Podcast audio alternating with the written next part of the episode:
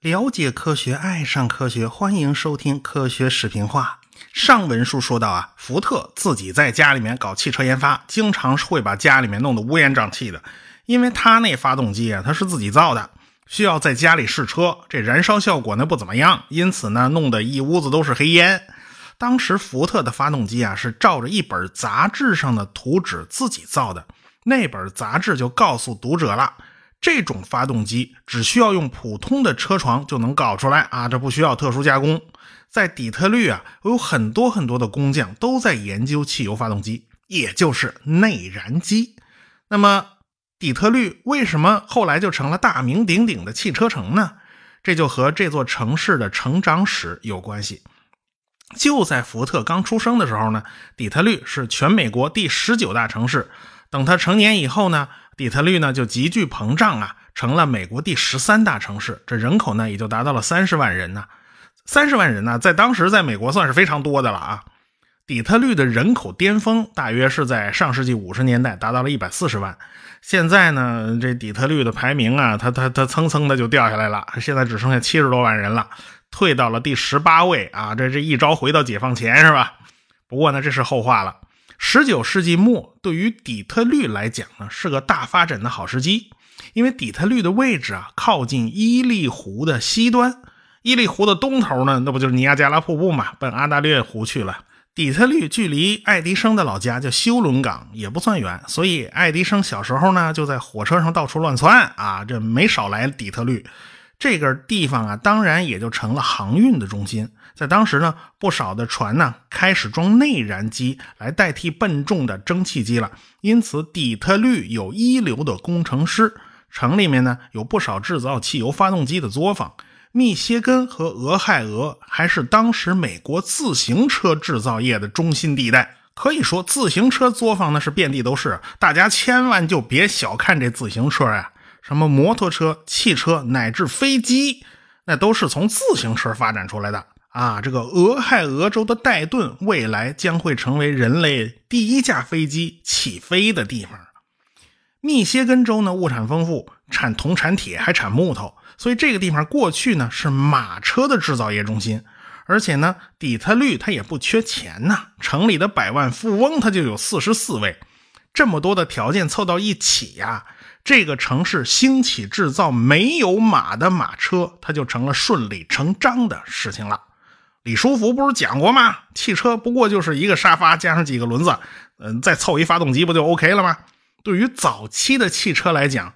连沙发您都用不着啊，有一板凳就凑合就够用了。这福特呢，他不是底特律最早制造汽车的人，他比他早的有的是啊。因此，福特总是有一种紧迫感，他迫不及待就要把自己的第一辆车造出来。在一八九六年的六月四号的凌晨，天还没亮呢啊，这福特已经干了两个通宵了。现在整辆汽车安装完毕，可以开出门去溜溜了。趁着大家都没起床，这福特打算呢自己一个人独自享受一下成功的喜悦。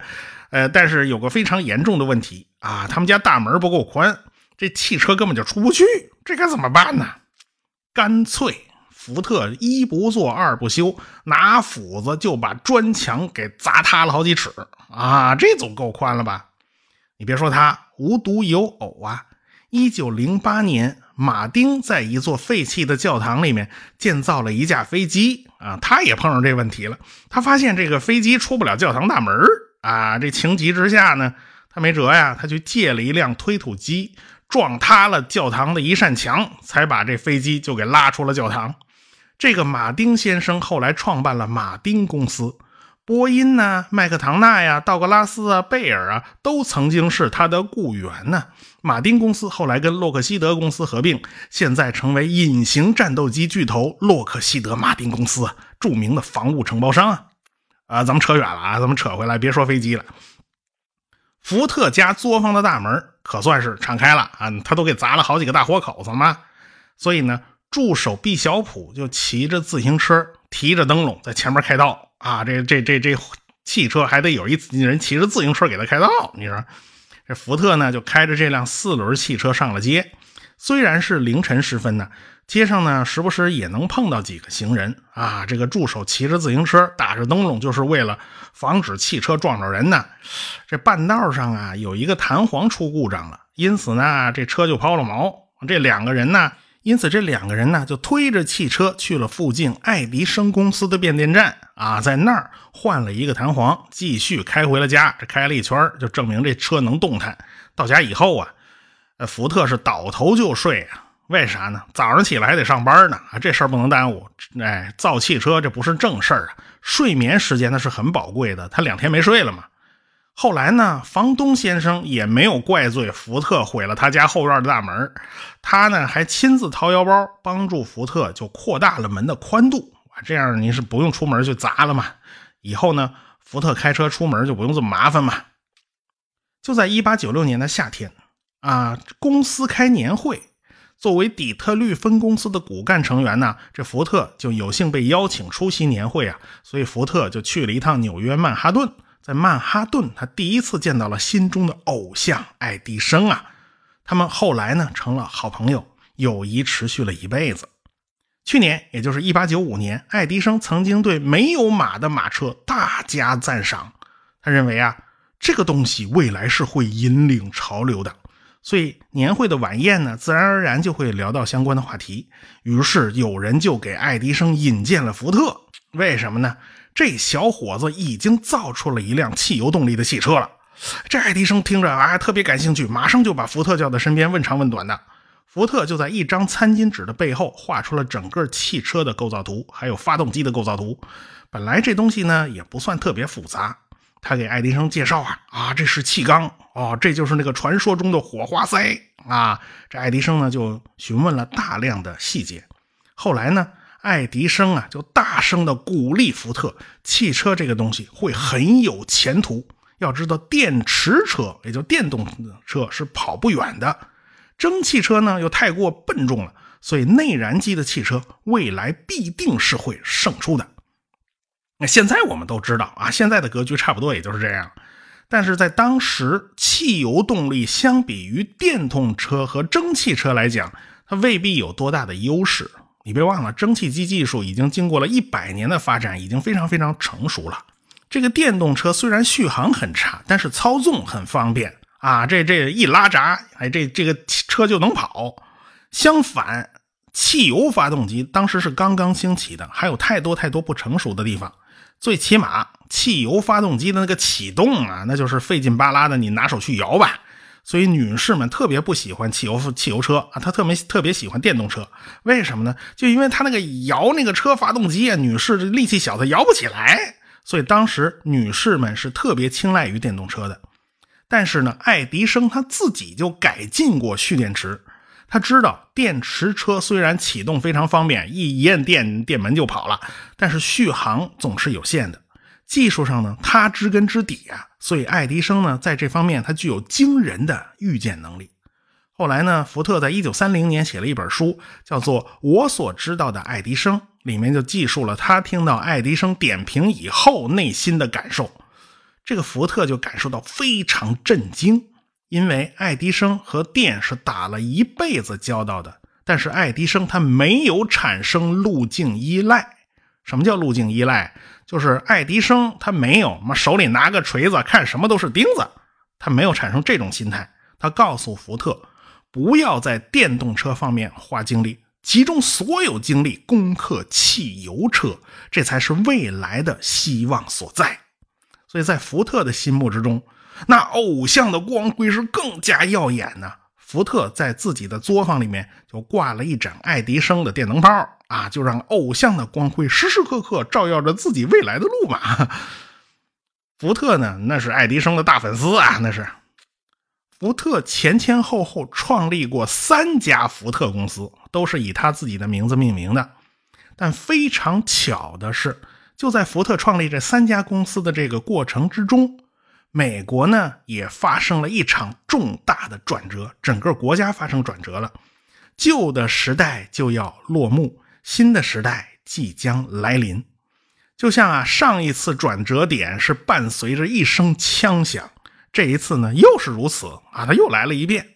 又是一声枪响，改变了美国的命运。一八九六年呢，就在福特在自家的棚子里头鼓捣汽车的时候，世界上最富有的几个巨头就凑到了一起，他们暂时放下了彼此的恩怨，联合起来对付一场危机的到来。最近呢，这个洛克菲勒呀、卡内基呀、摩根呐这几个家伙呀，日子有点不好过，他有点力不从心了啊！这是因为国内矛盾在激化，贫富差距在逐渐拉大，闹事儿罢工越来越多，他自然就有人站出来，利用公众的不满来获得政治资源。比如说，威廉布莱恩最近呢就大出风头。布莱恩呢，倡导人人平等，发誓为穷人的利益发声，与美国的精英阶层要抗争到底啊！他那个话还说的很大，要跟这帮巨头子拼命。他的目标显然不是对准这几个巨头，他是对准了白宫的总统宝座的。一八九六年是大选年，所以三个巨头凑到一起，就是为了阻止这个家伙入主白宫嘛。他们自然而然就支持布莱恩的竞争对手麦金利。麦金利的幕后推手马克汉纳，呃，那是洛克菲勒的中学同学啊，而且呢，他也是一位实业家，他自然而然就是大亨们的圈内人。最后，三巨头啊，每人出资二十万美元帮助麦金利竞选，啊，这笔钱远比布莱恩的竞选经费要高得多啊，而且。麦金利的竞选策略也更加稳健扎实，最后果然是麦金利入主白宫，成为了美国的第二十五任总统。所以，这个麦金利总统自然不会对巨头们有什么不利的举动。他上台以后呢，大力推行贸易保护主义，对进口商品提高了关税。啊，这年头也在提关税嘛。一八九八年，加勒比海的古巴就发生了革命，当地人反对西班牙的殖民统治。美国当然就要趁机插手自己的拉美后院，所以他们就派军舰保护在古巴的美国侨民。这哪知道啊？这派去的军舰“缅因号”发生了大爆炸。你说到底是让西班牙人给鼓捣沉的，还是他自己爆炸的？这玩意儿就说不清楚了。但是新闻界相信这一定是西班牙人搞沉的。随着新闻界的渲染。美国国内可以说是舆论哗然，大家群情激愤，坚决要求跟西班牙开战。当然了，同时啊，美国也得声明，我们跟西班牙开战绝对不是为了占领古巴的土地啊！我们怎么能把自己拉到跟西班牙同一个水平线上呢？哎，那是不可能的嘛！美西战争由此爆发了。就在这次战争之中，发生了一个小故事。那就是美国希望联络到古巴反抗军的首领加西亚，但是没人知道这加西亚藏到哪个山沟沟里面去了啊！你藏哪个山头哪个洞里面，谁知道你跑哪去了？于是美国就派了一个名叫罗文的军人去给加西亚送信。这个罗文呢，就在信息极度缺乏的情况下，他出色的完成了任务。回来以后，他就被授予杰出军人勋章。后人根据这个故事写了一本经久不衰的励志鸡汤畅销书，叫《致加西亚的信》。这可是当年老板们最喜欢推荐给下属的书了啊！不过这年头这本书好像已经过气了。其实啊，在这次美西战争之中，最耀眼的明星当然就不是这个罗文啊，也不是加西亚啊，而是西奥多·罗斯福。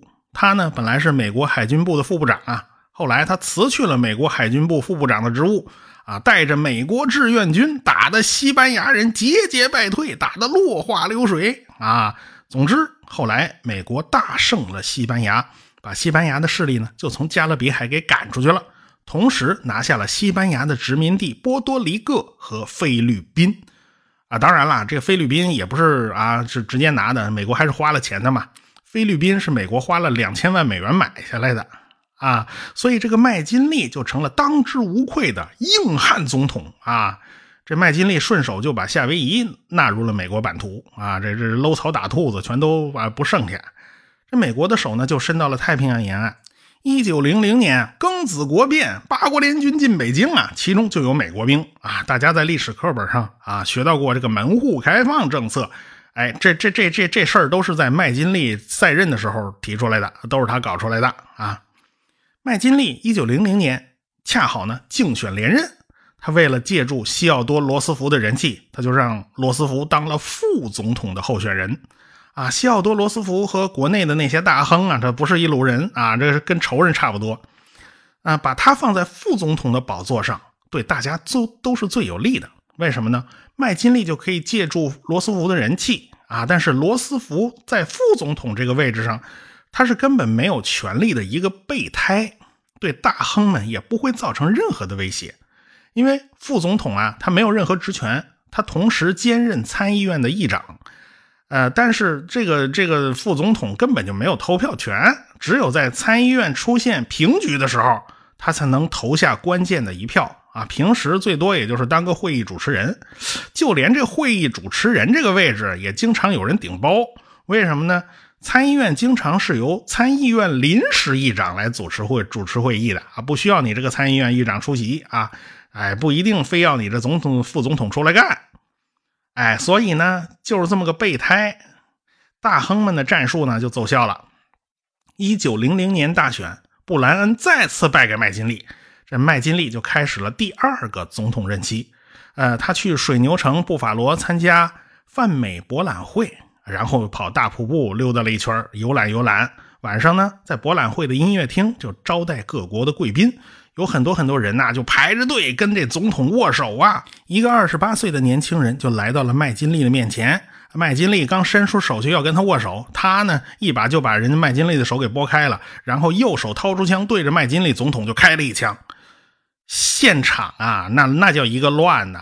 人愣了半天才缓过神来，哦，这儿来了一刺客，赶紧把他给摁住，然后一边把刺客摁住，一边去抢救麦金利总统。现场根本就没有任何抢救的条件。一帮人把麦金利拉到博览会的医务室，开始抢救。然后医生们手忙脚乱，找不到打进腹腔的那颗子弹头。哦，那枪打肚子里的打哪儿去了？只好呢，没办法，先把那总统的肚子给缝上啊！开着膛呢啊，是没错，那总统那肚子妈不缝上不行啊！而且总统还挺胖啊。开始几天呢，麦金利的情况还算稳定，但是没多久他就开始急剧恶化。那颗留在体内的子弹头，因为没给取出来，它就造成了组织的溃烂。所以到了九月十四号，啊，这个很不吉利的日子嘛，麦金利不治身亡。从林肯遇刺的那一枪到麦金利遇刺的这一枪，这两声枪响之间相间隔的这段时间，就被称为“镀金时代”。这个词儿呢，就来自于马克·吐温的小说，叫《镀金时代》。在这段时间里面，美国国土辽阔、人口众多、资源丰富的这个优势被充分发挥出来了，所以美国迅速崛起啊，就从一个不起眼的小男孩长成了一个满身肌肉的棒小伙子。美国登上了历史的舞台，美国不但经济成为世界之巅，而且呢，国内出现了富可敌国的工业金融巨头。这是过去难以想象的事情，因此有人认为呢，这是美国历史上的黄金年代啊。但是马克·吐温认为，这个时代表面上看光鲜亮丽，其实内部啊腐败不堪，社会矛盾非常激烈，只是徒有其表罢了啊。这哪是什么黄金年代呀？充其量也就是个镀金年代罢了。所以麦金利去世了。哎，国不能一日无主啊！西奥多·罗斯福宣誓继任总统。这罗斯福可以说是大亨们的死对头。这大亨们机关算尽，太聪明。呃，哪知道人算不如天算啊！这大亨们的好日子就到头了。平心而论呢，大亨们对美国的崛起可以说是功勋卓著。比如说，范德比尔特准备好了四通八达的铁路网，洛克菲勒准备好了优质的煤油汽油，卡内基准备好了大批的优质钢铁，而且电报电话已经充分缩短了人与人之间的这个沟通距离，有了充足的原材料供应，有了充足的基础设施，新一代企业家将在老一辈搭建的舞台之上大显身手。对于三大亨来讲呢，他们已经是垂垂老矣了。洛克菲勒六十二岁，卡内基六十六，摩根六十四，所以交接班的时间快到了。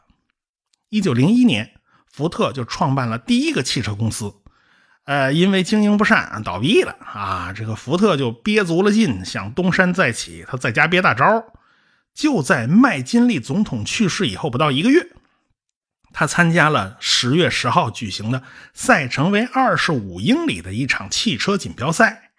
哎，前几次预赛之中，蒸汽汽车普遍没能跑到终点啊，这这几圈他没跑下来，几乎都是在半路出了故障。电动汽车的速度实在是太慢了，跑一圈一英里，他们需要四分钟以上的时间。啊，这个汽油车呢，大显身手的机会他就来了呀。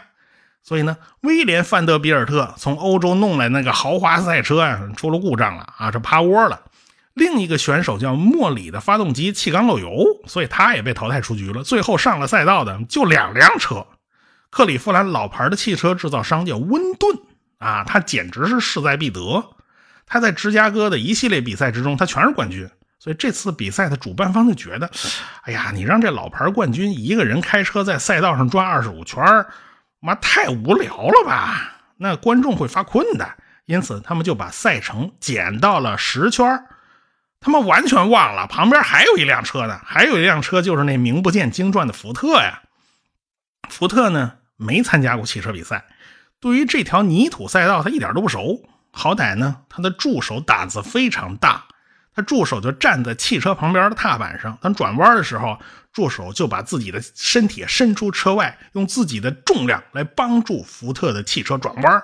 所以，初出茅庐的新手福特在适应了赛道的那个转弯以后，他驾驶的新赛车后来居上，在第七圈的时候，他超过了温顿。温顿的汽车嘛都开始冒烟了，还是追不上福特。最后，在七千名观众的呐喊声中，福特第一个冲过了终点，他拿到了一千美元的奖金和一个水晶大奖杯。福特呢出名了，所以很多投资人再次找到福特啊，愿意投资福特的新公司。所以这就是福特成立的第二家公司，还是用他自己的名字命名的，叫亨利·福特公司。但是没多久啊，他就被人从公司给踢出来了。这福特当然就不能让自别人的公司继续用自己的名字，那算哪怎么回事啊？所以公司必须改名了。所以那帮人就选用了第一个踏进底特律地区的法国探险家的名字来命名的。这个探险家名字叫卡迪拉克啊，这就是著名的汽车品牌卡迪拉克的由来。经历了几次挫折以后呢，福特就明白了。要想实现自己的理想，就必须牢牢地控制自己的公司。你总让人踢出来，这不是不是回事嘛，对吧？所以日后很长时间内，福特一直都是家族企业啊。福特下一个挑战呢是什么呢？他面临着一场官司，这场官司将会决定很多很多人的前途与命运。无独有偶，洛克菲勒他也面临着一场官司，他的标准石油。将何去何从呢？我们下回再说。科学声音。